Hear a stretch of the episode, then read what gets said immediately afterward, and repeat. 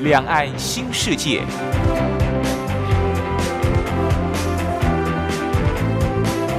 这是一个让您打开视野、胸怀两岸、放眼全球的云端世界。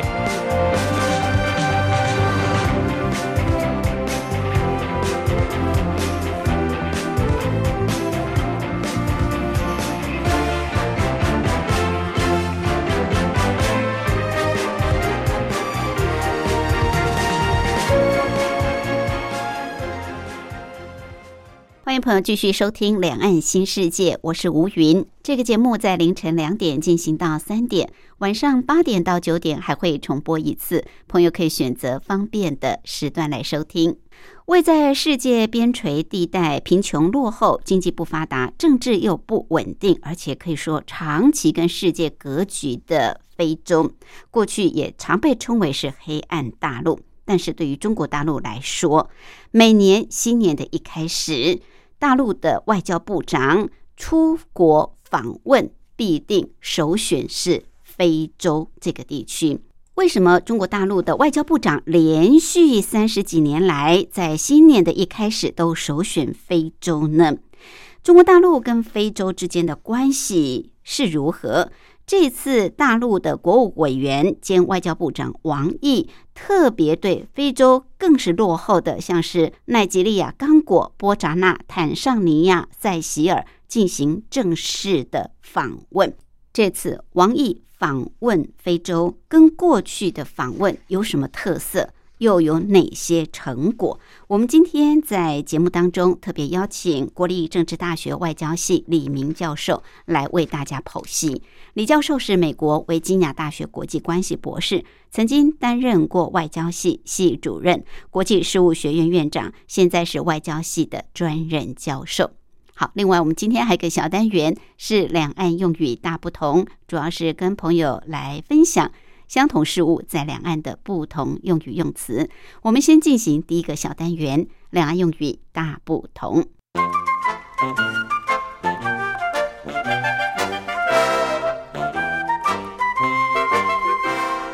两岸用语大不同。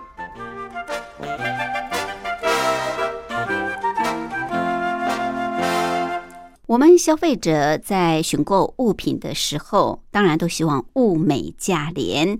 一方面希望这个呃东西这个物品价格很便宜，二方面又希望它的品质很好。这当然是可遇不可求啊！品质好，通常价格都会比较贵，但是我们就是希望物美价廉。好，在台湾呢，对于这个东西的好不好，我们说它的品质好不好？品质在大陆叫做质量。啊，品质的质量呢，就是力量的量，质量。所以在台湾像是品质管制，在大陆呢就叫做品呃质量管理啊，质量管理就是台湾所说的品质管制。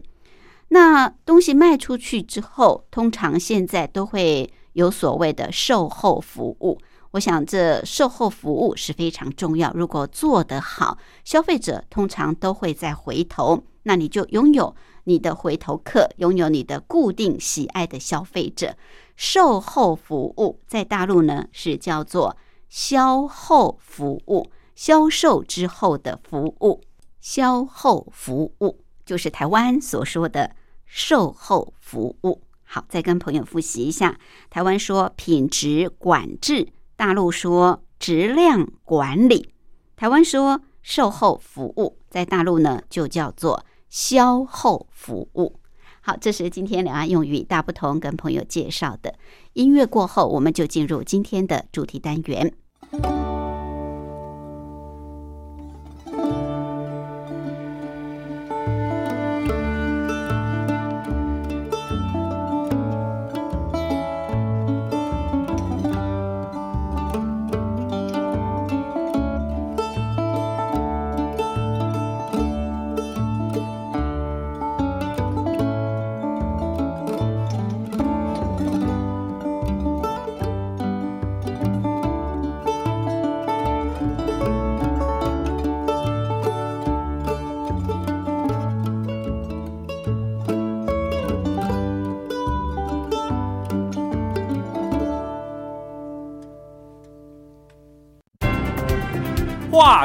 两岸。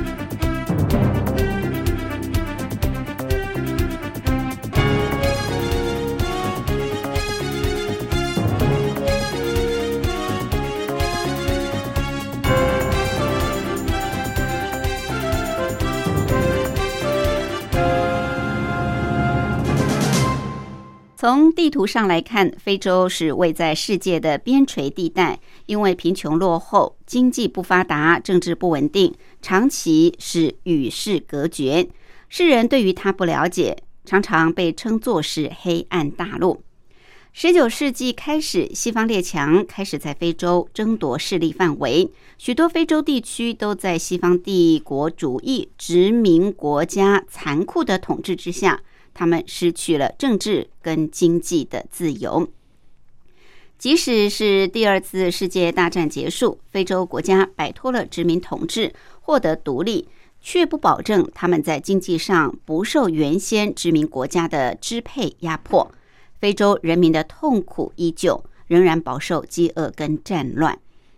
非洲的卫生条件，从世界标准来看，也是令人担忧。一旦有大规模的传染病传入，常常使得大量人口丧失生命。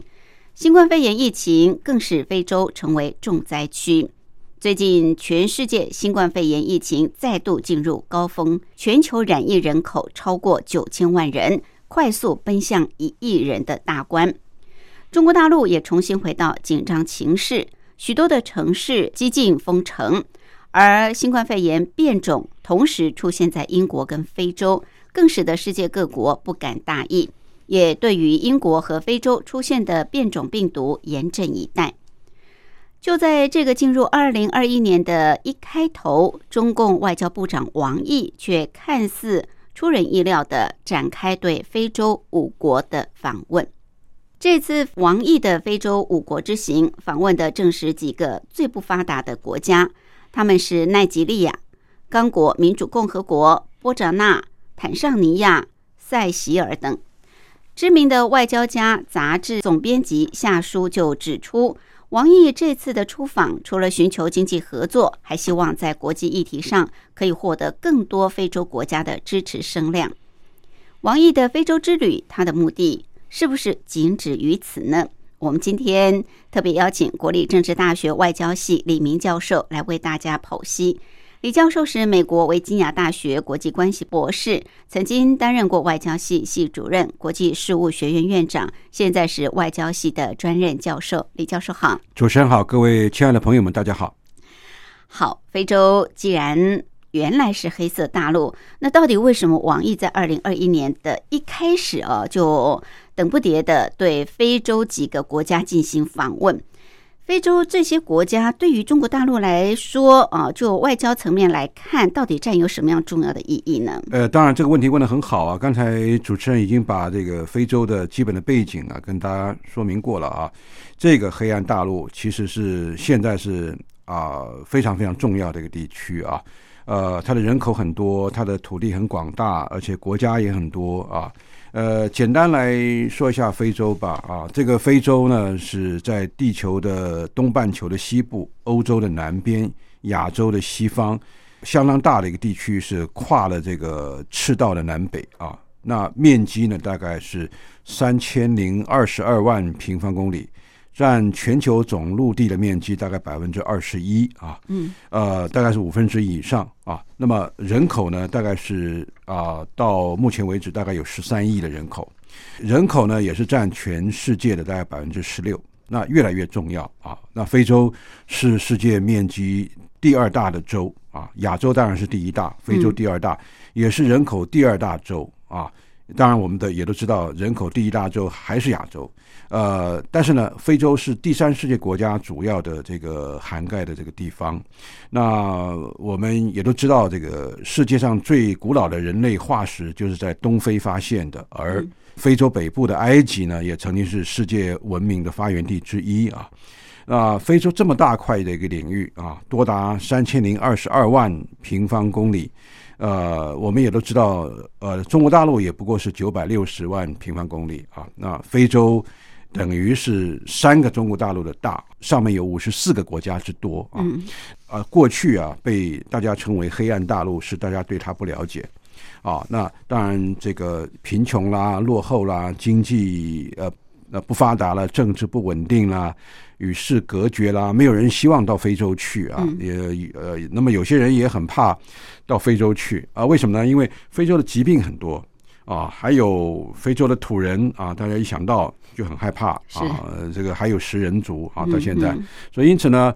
在过去啊，呃，非洲是西方列强争夺的这个地方啊。比如说，我们都知道，这个英国占了南非，德国占了东非，法国占了西非啊。法国也占了这个这个阿尔及利亚跟这个所谓利比亚啊。当然，英国也除了南非以外，也占了埃及啊。那另外还有这个葡萄牙啊、西班牙啊，这些国家都在非洲，从十九世纪的时候开始占领，一直要到二次世界大战以后。啊，他们这些殖民国家才走啊。那当然，非洲也有很大的力量是要求民族独立。民族独立了以后呢，刚才主持人说了，就是说，呃，虽然列强走了，可是他们在当地的这个经济的影响力还是很巨大的。是，所以经济的影响力跟经济的支配的呃能量是很大。所以呢，呃，非洲大部分的国家都还是没有办法啊脱离这个落后跟贫穷。有一个国际关系理论是说啊，对于过去殖民国家的经济依赖，会使得这些原来的。被殖民者越来越穷困，这个在很多地方都是呃成为事实的啊。除除了非洲以外，还有南美洲的若干地区，只有一些国家是呃例外的。就是我们知道，一九六零年代末、一九七零年代初，虽然东亚的几个国家长期以来跟美国、日本是有这个经济的联系，而且有些国家像这个南韩、朝鲜啊、台湾、新加坡也曾经受过日本的这个殖民，但是呢，在二次大战以后，这些国家都是新兴的工业体。为什么他们跟这个非洲还有这个南美洲的一些国家不同呢？为什么他们没有沉沦呢？嗯，因为东亚国家他们拥有非常重要的中华文化作为底蕴。中华文化的底蕴，使得这些东方的这些国家啊，呃，就我刚才讲的这个亚洲四小龙，他们有很多的这个努力，比如说重视教育啦，重视这个上上下下的从属关系啦，还有呃比较好的官僚体制啦，还有更好的这个政府的五年计划啦，还有一个非常重要就是啊这个储蓄的这个观念啊，所以这个我们看非洲就是一个大家总觉得不了解的一个地方，但是呢越来越重要。是因为它的这个土地广大，国家众多，人口也众多，特别是五十四个国家跟地区啊，这是大国啊，特别是短兵相接，要争取这个在那里，啊，或者是啊要求得到这个啊势力范围啦，或者是建构这个所谓经济合作啦。或者是维持一个地方的影响力啊，非常重要的一个地区。嗯，所以呢，呃，特别对中国大陆也很重要，因为过去大陆跟台湾啊，呃，进行所谓的这个外交战。啊，那非洲五十四个国家是一个大的一个整体，然后大陆在过去多年对于呃非洲的国家一向是争取啊，是非常的努力，不遗余力。嗯，所以呢，呃，非洲国家对大陆而言，它在外交方面呢是非常大的一个舞台，所以才有说啊，这个所谓的大国外交是核心，周边外交是这个重点。可是呢。第三世界外交呢是主要的舞台，所以从大陆而言的话，非洲才是最重要的一个地区。嗯嗯，所以我们可以看啊，非洲的这个意义啊，对大陆的外交、对大陆的经济发展、对大陆的能源的取得，特别的重要。是，好，看来非洲对于中共的外交啊是非常的重要。刚刚教授做了分析，是大陆外交的主要舞台。那既然是中共外交的重中之重。当年啊，不管是对中华民国的外交战的需要，或者是我们知道在冷战时期啊，大陆跟美国或者苏联的对抗，非洲啊都是兵家必争之地。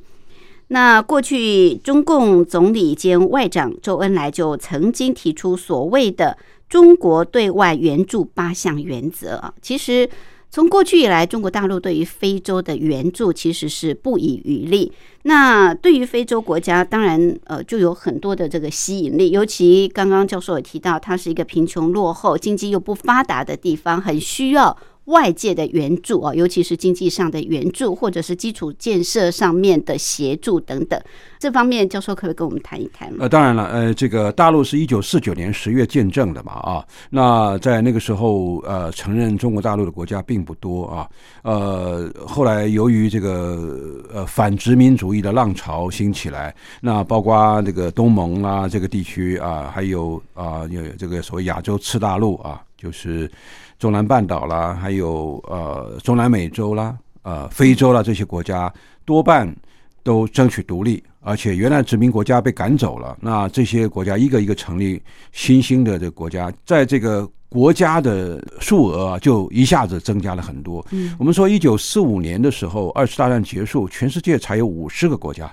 等到这个一九啊七零年代的时候，全世界已经增加到九十五个国家之多，所以这个快速的这个增加这个国家哈，就是因为呃殖民主义退潮，那这些国家一个一个争取独立，那基本上改变了这个世界的风貌。也改变了整个这个国际社会的的样态啊，特别是呃不发达的地区跟这个这个已发达的地区啊彼此互相争斗啊，特别是非洲来讲，他们原来是吃了很多殖民主义的亏，他们就对欧美国家特别的感冒。特别的不相信，嗯，那中国大陆呢也是受过这个二次大战的洗礼啦，然后呢，从中共的一个说法来说的话，它是一个所谓半殖民啊半封建的这个国家啊。殖民这两个字的意思就是说受到这个列强的欺负，所以在这个啊基本点上面啊，中国跟这个非洲国家有一个共同的这个心理基础，他们都要反殖民、反帝国主义。嗯，所以呢，在比如说一九五五年开始以后。那当然，呃，比那个周恩来的这个所谓的中国对外援助八原则更早了。一九五五年的时候呢，啊，大陆就参加了这个由埃及啦，啊，呃，还有印尼啦，还当然是还有印度啦，中国大陆也参加了一九五五年的万隆会议。嗯，万隆会议是非常重要的一个呃转捩点，因为当初的周恩来。作为呃总理跟外长，他也参加了。呃，就在那个当时呢，他特别提到了这个中共的所谓的和平共处五原则。那和平共共处五原则呢，是中国大陆呢很容易的就加入了亚非拉呃所参与的所谓不结盟的运动。嗯，不结盟的运动就是要呃摆脱和美国或苏联任何一方同时的这个这个这个势力的纠葛，然后成为一个第三方。不结盟运动就形成了世界的第三势力，在那个之后呢，啊，大陆对于这个非洲国家的这个呃对外宣传也好，或者是外交是越来越呃方便，越来越顺利。嗯，所以呢，也变成在日后，在一九六四年的元月份啊，周恩来在访问非洲加纳的这个期间。回答加纳通讯社记者的提问的时候，就正式提出了所谓中国对外经济技术援助的所谓八项的原则，而这八项原则就就变成日后中国大陆和非洲国家呃无论是建交了或者经济合作的最重要的基础。嗯，那这个当然呃势如破竹了，让大陆啊得到更多非洲国家的这个支持。而这个八项原则的主要内容，呃，我再提一下。呃，第一个呢，就是中国政府一向根据平等互利的原则对外提。供援助，从来不把这种援助看作是单方面的赐予，而认为这个援助是相互的。第二点呢，在提供对外援助的时候呢，严格尊重受援国的主权，绝不附带任何条件，而且也绝不要求特权。那么第三个是以无息或者低利贷款的方式提供经济援助，在需要的时候延长还款的期限，呃，以尽量减少受援国的负担。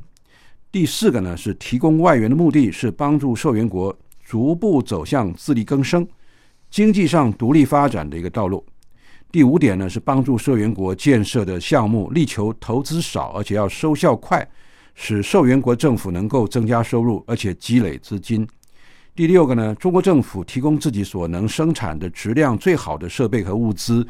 并且呢根据国际市场的价格议价。如果中国政府所提供的设备和物资不符合彼此议定的规格跟质量的话，呃，那么中国政府保证退换。第七个，中国政府对外提供任何一种技术援助的时候，保证做到使受援国的人员充分掌握这种技术的移转啊。那么第八个，最后一个，呃，中国政府派到受援国的专家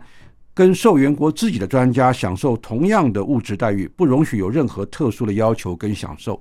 我想这个八项的这个重大的这个宣誓啊，使得非洲的国家都相当感动。嗯啊，他们也认为啊，就如同这个八项所说的啊，就是说中国大陆呃认为的是呃双向的交流，呃是互惠的，而且也不增加受援国的负担，而且特别是专家到那儿去的话，也不是领美金啊，贪图逸乐啊，或者是拿高薪的这个生活，特别是对非洲国家有很大的一个吸引力。嗯而且呢，这这一系之间呢、争取了很多非洲国家，而且对外援助的八项原则不但适用国家，也适用拉美国家，嗯也适用亚洲的那么呃最不发达的国家。所以因此呢，一系之间，大陆在一九七一年的时候外交翻盘，那么就取代了中华民国在联合国的席位。是我。想这个是非常重要的一个里程碑。嗯哼哼，OK，好，所以中国对外援助八项原则啊，当然就深深的吸引着非洲这五十几个国家。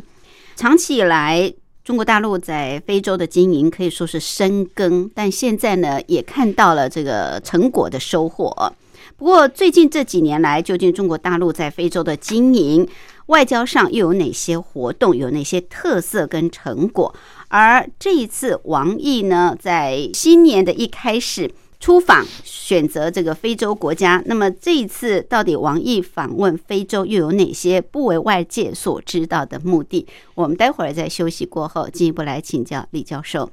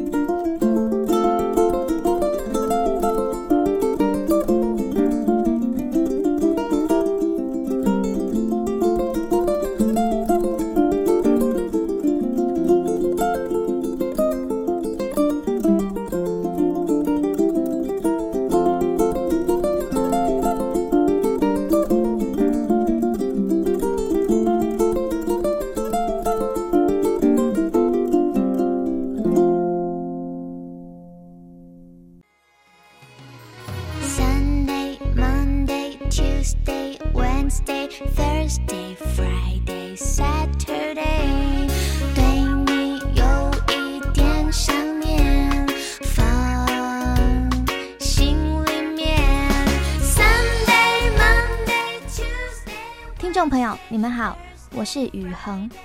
深呼吸，你会发现 everything's fine。收听光华之声的节目，你也可以找到 happy day 的理由。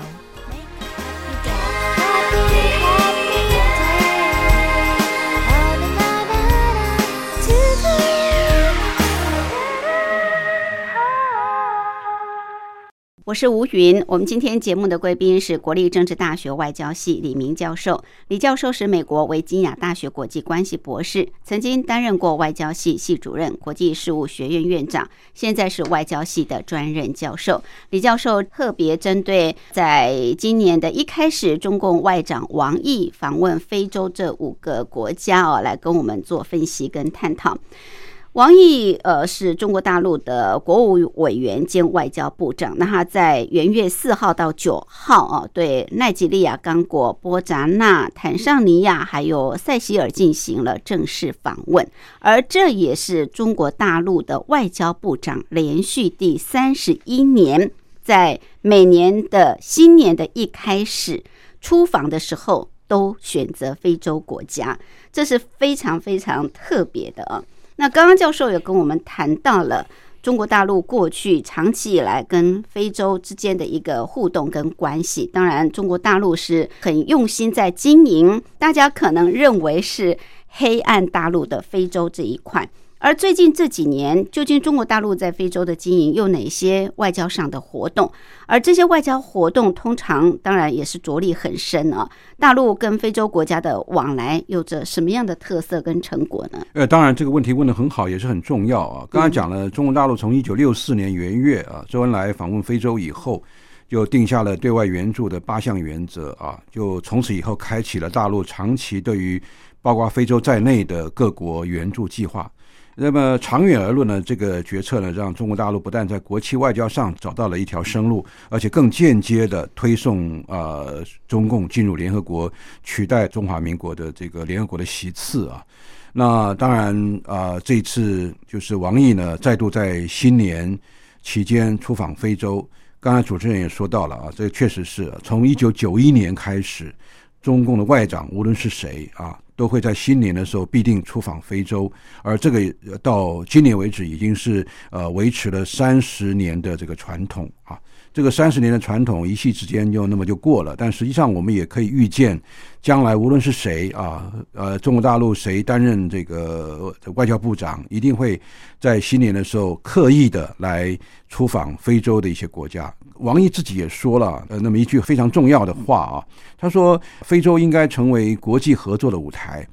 而不是大国角力的场域啊。特别再一次强调，中国援助非洲没有任何这个附带的政治条件，也不干涉啊相关国家的内政。在非洲各国来说的话，中国大陆看起来也不对他们的这个人权的侵害说出任何的话，也不对于他们的这个国内的政情啊表达任何的意见，所以看起来是完全中立的啊，不像一些美欧的国家还会对非洲的一些国内政治、国内经济说三道四。看起来中国大陆在争取非洲国家的外交方面有它特别独到的一门这个艺术啊。嗯呃，我们看呃，在二零一三年呃到二零二零年啊。这个七年的这个当中啊，大陆援助非洲的这个各个国家一共是五百亿美元啊，呃，五百亿美元的贷款，更投入了大概七十亿美元的这个成立的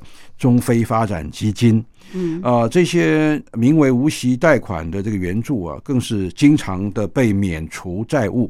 换句话说，呃，非洲的国家如果很穷困，然后也交不出钱，甚至于利息都交不来的话呢，那大陆呃好像是也是蛮大方的哈，在一段时间以后就清偿。呃，这个清偿不是说要求对方来还，而是替对方来免除，根本上就一笔勾销这个债务啊。短短的这个九年之间或七年之间，就免除了大概是是两百亿的人民币嗯的这个债务，使越来越多的非洲国家愿意和呃中国所谓交朋友。只要是交朋友，那么中国大陆就愿意去做啊，花再多的钱他都愿意啊。嗯。呃，虽然他说这个非洲是应该成为国际合作的舞台，嗯但是我觉得有一部分呢，也是中国大陆和美国跟欧洲的国家角力的一个地方。对啊，所以呃，虽然公开的讲说没有什么呃想法，没有什么目的，那实际上有目的的，就是争取所谓的刚刚讲了啊，就是呃，在在国际事务上面哈，对，啊、那个更大的发言权跟获得非洲国家更多的支持的声量啊，嗯这个是最重要的。那当然，援助外交并不单指金钱的援助了啊。那近年来，大陆更多的是采取投资啦、公共建设啊、教育和医疗援助的方式，对非洲友邦进行援助啊。我们知道，这个坦桑尼亚哈、就是这一次王毅去的这个国家哈、最早就是一九五五五三年吧，那么早啊，大陆的这个啊、平均的呃所谓的国民所得都还比坦桑尼亚还低的时候，嗯，他居然在那个时候就帮助坦桑尼亚建筑了一条铁路，是，而这个是世界知名的。那么就是说，以一个更穷困的国家去支持一个对自己比较富有的一个国家，嗯。也就是呃更坦白的话，就当初一九五三年的时候，中共为了要开拓对非洲国家的外交，是勒紧裤带啊，自己少吃少穿，而花了大钱到非洲去进行投资，帮助这个坦桑尼亚去建铁路，这个非常非常呃，这个大家都知道的一个例子啊。那当然，日后。呃，给了更多的非洲国家一些各种各样的这个援助。刚刚讲了那么多啊，嗯呃，金钱啦、投资啦、建设啦，不但是铁路、公路、港口啦，通通是。像是尼日啦、伊索比亚等国啊，都是有很多的这个港口的建设，甚至于体育馆、体育场，这个中共都协助他们来盖。呃，还有呢，中共的教育部啊，呃，又设立了很多的孔子学院，也在非洲。嗯呃，并且提供非洲各国优秀的学生啊、呃前来中国留学，而且这个奖学金非常的高额。啊、直到二零二零年为止啊，那中国大陆在非洲已经新建了大概六千公里长的铁路，啊，大概还有五千公里长的公路，还有呢，大概是八万名的非洲的学生到大陆去留过学。这些都是呃中国大陆在非洲未来影响力增加或者是提升非常好的，而且非常这个有利的这个资本。嗯嗯，看起来大陆对非洲的这个支持啊，真的是不遗余力啊。是没错。好，不过刚刚教授也说到啊，尽管中国大陆对非洲投注很多的金钱、物力、人力等等各方面，但是我们也知道天下没有白吃的午餐啊。那么对非洲这么尽心尽力、这么用心的在经营，当然大陆有他的目的啊。那这次王毅访问非洲，呃，虽然提到的就是呃，希望协助非洲来对抗疫情，或者是加快非洲的这个经济的复苏，或者是加强彼此之间的这种合作关系等等，但是似乎还有一些不被外界所知道的目的。呃，教授，您觉得还有哪些更重要的呢？除了下书所提到的，他认为王毅访问非洲是希望寻求经济合作，希望在国际议题上获得更多非洲国家的支持声量。那除此之外，还有其他的目的吗？呃，当然了，这个刚刚说的这个夏书啊，它是一个知名的英文的期刊，叫做《外交家》，他是一个总编辑，他就说王毅这次的这个到非洲的旅行。除了寻求经济合作以外，还希望在国际议题上面获得更多非洲国家支持的声量，这这个是对的啊。当然，呃，除此之外呢，还有一个期刊英文的叫做《非洲报告》（The African Report）。这个非洲报告说啊，这个王毅到这个非洲去啊，呃，提供非洲疫苗啊，应该是王毅重要的这个用意之一啊。我们都知道，这个最近啊，不但是啊新冠疫情非常严重啊，甚至于还产生变种的这个呃病毒啊，这个变种的病毒就是在同一个时候在英国跟非洲都发生啊。所以非洲呢也是重灾区，刚才讲过了啊，这个呃新冠肺炎是非常非常的呃辛苦啊，非洲的人呃死亡很多，然后呢现在又有很多国家疲于奔命，呃他们自己的医疗设备也不好，又没有疫苗，所以非洲国家原本是对中国大陆的期望是很高很深的了啊，嗯，呃可是呢，王毅在这次去非洲的时候。他来不及提到啊、中国大陆会给予这个呃这个新冠肺炎的疫苗，是因为啊、中国大陆自己啊还不是那么的肯定这个疫苗是有效啊。虽然大家一开始都对呃中国这次王毅外长的访问是期望很高，我相信中国大陆也有它的难处，但是呢，欧美国家。更难啊！欧美国家他自己都需要这个疫苗很迫切，而且呢，都还没有谈到提供非洲疫苗啊。呃，其实大家是更希望呃中国大陆呢能够有更多的这个供应链呢，能够给当地啊，能帮助他们解决问题。最近有一个消息说，从中国大陆的深圳，呃，可以再送这个疫苗到伊索比亚的首都阿迪斯阿贝巴。转运到其他非洲的国家，而埃及首都开罗也有制造的设施。如果是中国大陆可以来提供疫苗的话，绝对对非洲会有很大的帮助啊。那当然是可能是希望是比较落空的了啊，因为呃，目前我刚刚讲了，说是希望大陆能够有更多的帮忙，但大陆有自己的考量啊，呃，所以呢，王毅这次到非洲去访问的时候，并没有提到大陆是可以实际的在这个疫苗的方面啊、给这个非洲国家更多的呃，就是符合原来期望的这个援助啊。呃，另外一些的目的啊，确实非常的明显，就是这个希望能够推动“一带一路”。到坦桑尼亚的时候呢，王毅特别是拉近和坦桑尼亚的关系，因为可以追溯到一九五三年，帮助这个坦桑尼亚呃那个建筑铁路，而且现在又是希望能够建设坦桑尼亚的一个港口，叫做巴加莫约港。巴加莫约港这个如果建成的话啊，因为坦桑尼亚在非洲东部嘛，它刚好是可以达到中国大陆“一带一路”啊的一个重点的一个休息站啊，它是一个“一带一路”的休息站，特别在战略上呢，更是成为破解印度跟美国啊所形成的所谓的印太战略。对大陆形成包围网的一个反包围的一个战略，因为我们都听过啊，有一个大陆的这个战略的思维叫做珍珠链的这个战略，珍珠链就是反制啊，这个印度和美国要围堵大陆，所以因此“一带一路”也好，或者是珍珠链的战略也好啊，都是非常非常重要的思维。那么另外还有一个刚果民主共和国有一个铁矿，这个铁矿啊叫阿坦啊铁矿。这个呃是非常特殊的一种这个啊铁矿的蕴藏。刚果民主共和国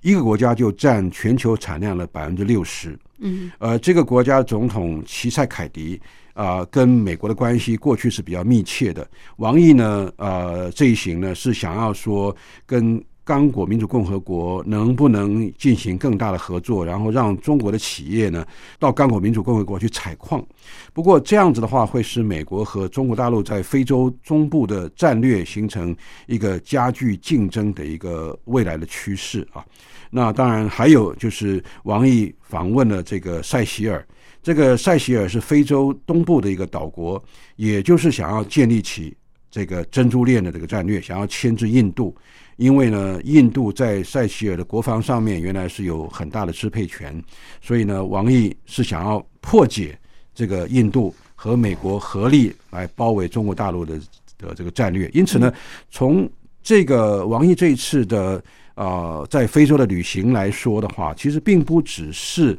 要宣示所谓的呃援助八项原则，而是他有自己本身的目的啊。一方面是拉大和非洲的合作，而且呢，希望非洲呢在美中的这个关系紧张的时候呢，能够呃多站在中国方面的立场来考量，而不去附和。美国的这个说法，嗯，呃，还有呢，就是增强呃“一带一路”上面的联系，还有就是反制美国跟印度的所谓印太战略。是。我想它是多重的战略，可以看出王毅的这个努力啊，也是他真的是喜不暇暖呐、对，他非常的希望在开年的时候就做到了，我们也能够体谅嗯哼。他这样的努力是有多重的目的的。是，但是王毅在这一次出访非洲的时候，他也曾经提到，就是说要打造一个安全的非洲。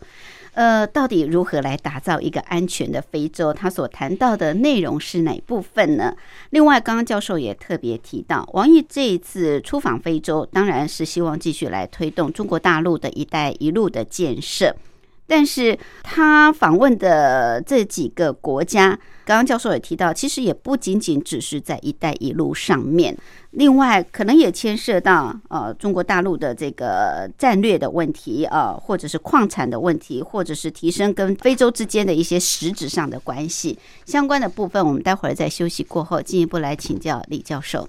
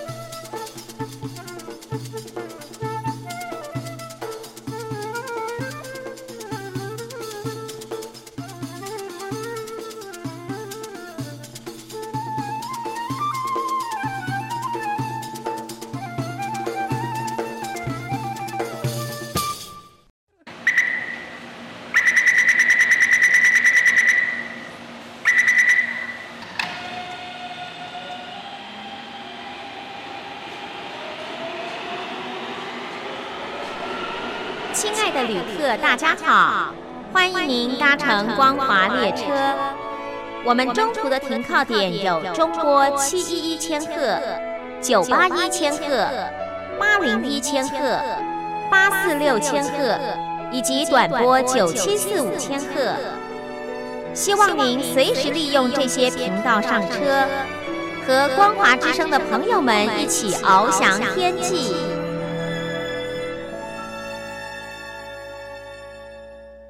我是吴云。我们今天节目的贵宾是国立政治大学外交系李明教授。李教授是美国维吉尼亚大学国际关系博士，曾经担任过外交系的系主任、国际事务学院院长，现在是外交系的专任教授。好，李教授特别针对最近大陆的国务委员兼外交部长王毅访问非洲五国，来跟我们做分析跟探讨。王毅是在今年的呃一开始啊就访问非洲，这也是中国大陆外长连续第三十一年在新年出访的时候就首选非洲，这也看得出来中国大陆跟非洲的关系真的是关系匪浅啊。那刚刚教授也跟我们分析到，从过去啊，中国大陆跟非洲之间的这个互动，到最近这几年的一些改变。当然，中国大陆是很用心啊，也用力，也用很多的金钱在经营这个过去大家所认为的黑暗大陆。不过，非洲确实哦，它五十几个国家也不容小觑，它在国际社会的一个力量。那王毅在这次出访非洲的时候，他也曾经指出，他说提升中国大陆跟非洲国家的七点构想，这些构想包罗万象。不过呢，就是希望打造一个安全非洲。哎，非洲不安全吗？教授，为什么它它的内容到底是如何打造一个安全的非洲？或许在这个呃传染疾病方面，真的是不太安全。呃，疾病在非洲确实是非常呃令人关切担忧的啊。我们还记得汉他病毒，还记得伊波拉病毒啊，这些都是从非洲出来。还有最近的这个新冠疫情的变种，对新冠肺炎疫情的这个变种啊，那么非洲跟这个英国同时出现啊，所以因此谈到这个安全呢，真是对非洲的某些，特别是最不发达的国家来讲的话，这是很奢侈的事情。嗯，呃，不过这个安全倒不是说其他国家去占领的这个威胁啊，也不是作战的威胁，而是疾病的威胁。还有呢，就是饥饿啊，所以饥饿跟疾病，还有政治不稳定、内战，还有种族灭绝。啊，这些都是非洲非常令人这个震惊啊，让世人全部都很关切的一个重要的议题。嗯，我们不要以为非洲啊不安全，其他的国家的呃民众或者其他国家就可以坐在旁边冷眼旁观啊，坐上观。对，呃，绝对不能做闭上观啊。这个因为越来越多的情势显示啊，全世界的这个安全呢是不能够。被分割的啊，世界的安全都是一体的。对啊，我们的还有一句话就是叫做蝴蝶效应啊，一只蝴蝶都能够改变呃周边的环境生态的话，那更不用说一个地方出现了大规模传染病或者是动乱的话，其他其他国家可以豁免吗？嗯，很难啊。因为在全球化的一个当代啊，我们看经济的联系非常密切，安全的彼此的这个呃依存度也很高。这么多的国家，一百九十几个国家，非洲就占五十四个。那呃，这个人员的往来可以说是非常多啊。那更不用说商业的往来。最近看那个英国的这个出现了这个。啊，新冠肺炎的这个变种了以后，一夕之间就传染到五十几个国家，嗯嗯，这是很令人呃触目惊心的这个事情。所以呢，呃，王毅在提到呃这七点构想啊，呃，要打造一个安全的非洲，其实是有它的道理啊。那就是说，让大家觉得非洲是可以亲近的，嗯，非洲是可以永续的，非洲是可以跟大家共同合作的，而而且非洲不再像过去的黑暗大陆。王毅是在一月八号，他出访坦桑尼亚，也就是他的第四站啊访问的这个当中啊，跟呃坦桑尼亚的总统叫马古富利见面的时候，王毅呢跟这个坦桑尼亚的外交部长卡布迪共同举行的这个记者会。他这样说的了哈。他说，中国外长连续第三十一年在新年首访非洲，而选中了这五个国家，那么包含坦桑尼亚。坦桑尼亚跟中国大陆之间的所谓的长期友好的关系是毋庸置疑的。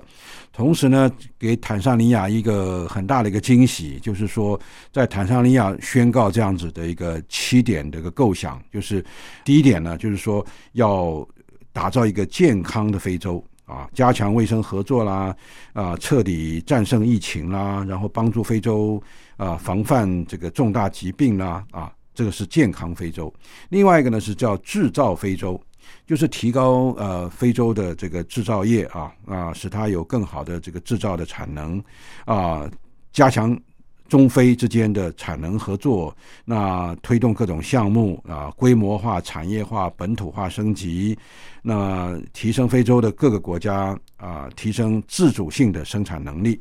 还有呢，第三个是联通非洲。就是说，加强中非的区域联通啦，透过“一带一路”啦，或者共同打造资金畅通、贸易畅通、呃，通讯畅通，这个叫联通非洲。那第四个呢是丰收的非洲啊？为什么呢？要加强农业合作啦，开展粮食的生产，让非洲呢免于这个粮荒啊，让非洲加强粮食安全啊。第五个呢是数位的非洲啊，来。使得发挥它的技术的优势，加强数位的合作，帮助非洲呢能够抓住信息革命的这个趋势，那么打造一个数位非洲。第六点呢是绿色非洲，加强双方的环保合作，来呃推动可持续的这个所谓发展理念，帮助非洲提升应对气候变化的能力啊，打造一个绿色非洲。最后一个呢，呃，其实也是更重要的总结。因为前面的这六点做到了以后，才有安全的非洲。但是除此之外，还要再加强军事合作、安全合作。呃，还有就是帮助非洲提升维和跟反恐的能力，打造一个安全的非洲。在总结以后呢，呃，王毅说，中国对呃非洲的援助从来不附加任何政治条件，更不会干涉非洲内政，所以给非洲的各个国家那么。吃了一颗定心丸，嗯，所以这也是中国大陆在外交方面非常细致，也是非常细密，也是非常这个让呃受援国感到这个很温馨的地方，嗯，所以这个也是可以看出来大陆的外交已经走上非常成熟的一个位阶了，是是。好，这次王毅出访非洲五国，有报道也说，王毅的非洲之行啊，也是向非洲国家来推动“一带一路”的建设。刚刚教授也跟我们做了分析，当然不管是珍珠链是一带一路，主要就是要反制呃美国跟印度的这个印太战略。所以这次王毅访问的这五个国家，应该也不只是限定在推展这个“一带一路”这个部分而已吧。另外，王毅也屡次的提到说，中国援助非洲不附带任何的。的条件呢，当然也同时是在批这个美国的这个强权政治，怎么来看呢？教授，您觉得中国大陆在呃非洲的这种，不管是提升彼此的合作关系、经济上的援助，或者是医疗各方面，呃，到底中国大陆，尤其是王毅此行？他最主要是希望能够推展那部分的一些呃作为呢？呃，当然，呃，这一次的王毅出访啊，是可以跟这个一九六四年一月份周恩来的出访啊是相互并论的啊。啊，那么前后呼应的啊，那一九六四年的那一次呢，就提出了这个援助呃非洲八项原则啊，那个是举世知名，而且大陆也在照做。这一次更重要的是，王毅他特别提到了这个所谓的七个构想。啊，来帮助非洲能够建立起这个安全非洲，这也是这个王毅到非洲去的一个总结啊。可以说，又是一个呃非常呃这个令人啊这个眼睛为之一亮的这个这样的一个做法啊。无论是健康，或者是制造，或者联通，或者丰收，或者数位，或者绿色，或者是安全非洲，这些都是非洲国家所需要的。访问的这五个国家，应该不是只是在拉拢这些国家，呃，和大陆一起努力去推动“一带一路”建设吧？啊，其实“一带一路”建设不一定是靠那几个非洲的国家，但是在访问这几个国家，而且是最不发达的非洲国家的时候，提到这个七项的构想啊，呃，我觉得这个是王毅访问非洲五国这一次的亮点啊，在最后一站啊，这个所谓塞西尔啊访问的时候呢，王毅说，呃，中国外交历来奉行大小国家一律平等的原则，而且他同时暗批美国，说中方倡导多边主义，反对强权政治。坚持不干涉别国内政，暗讽这个特朗普啊、呃，以及呃他前面的这个各任的美国总统，特别是特朗普啊，倡导是单边主义啊，而且是强权政治，而且是这个贸易保护主义啊，而且是还是干涉别国内政，来凸显美国跟中国大陆的不同啊。那另外呢，就是这个王毅又说了，大国首先就应该率先嘛。呃，遵守国际关系基本原则，这个也在暗批美国啊。那这个同时呢，要帮助中小国家去发展嘛，这个也在暗批美国啊。那这个说的都是自己啊，对于这个所谓的小国的这个支持啊，对于特别是最不发达国家的援助啦，哈，还有呢，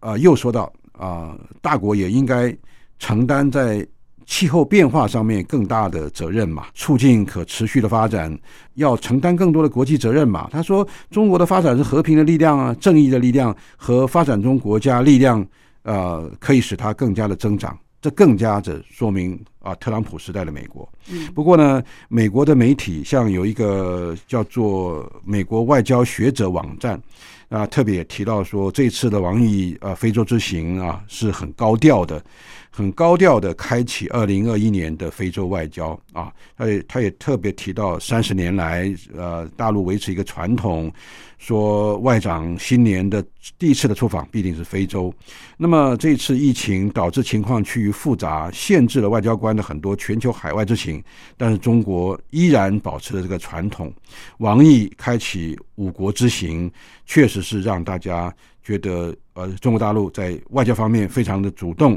而且非常的积极。啊，我们可以看非洲那疫情那么严重，而王毅他却出访了，那么也代表了二零二一年也是中国去关心非洲国家在内的一些不发达地区，他们的不但是政治经济，甚至于防疫，这个也让。这些不发达地区的国家对中国大陆的外交特别的仰望，特别的期待，所以这也是那么多年三十一年来的这个传统啊，一直保持这个是相当高调的啊。所以美国的媒体是这样认为的啊。嗯呃，即使是怎么样高调低调，我们不管，但是也说明了这个王毅在这一次啊新年期间。访问非洲五国确实是有他的目的，当然他也收到了不少的成效。是好，这是这一次王毅在呃新年的一开始，从一月四号到九号哦，对奈及利亚、刚果、波扎纳、坦桑尼亚跟塞西尔所进行的正式访问。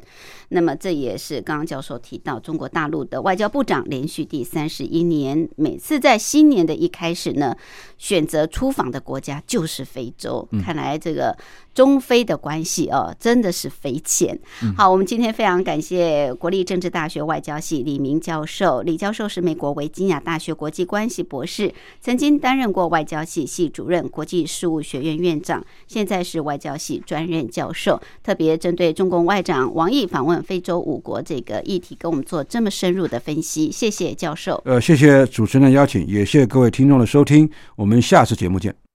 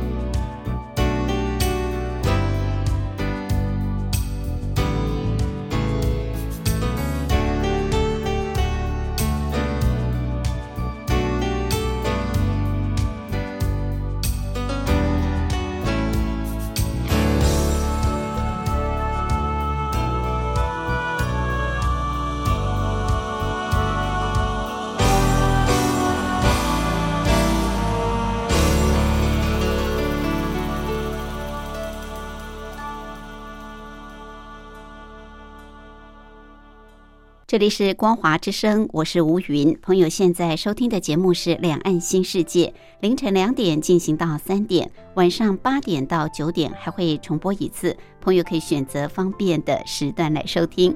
很快的节目进行到这儿，也接近尾声，非常感谢朋友的相伴。有任何宝贵意见，或是朋友要跟吴云聊聊天、谈谈心、话话家常，都欢迎您随时随地来信给吴云，寄到台北邮政一七零零号信箱，台北邮政一七零零号信箱。口天吴，天上白云的云，吴云收就可以，也可以透过电子邮件，我的电子信箱号码是 lily 三二九小老鼠 ms 四五点 hinet 点 net，同样给吴云收。节目最后，祝福您拥有愉快的休假日。我们下次空中再会，拜拜。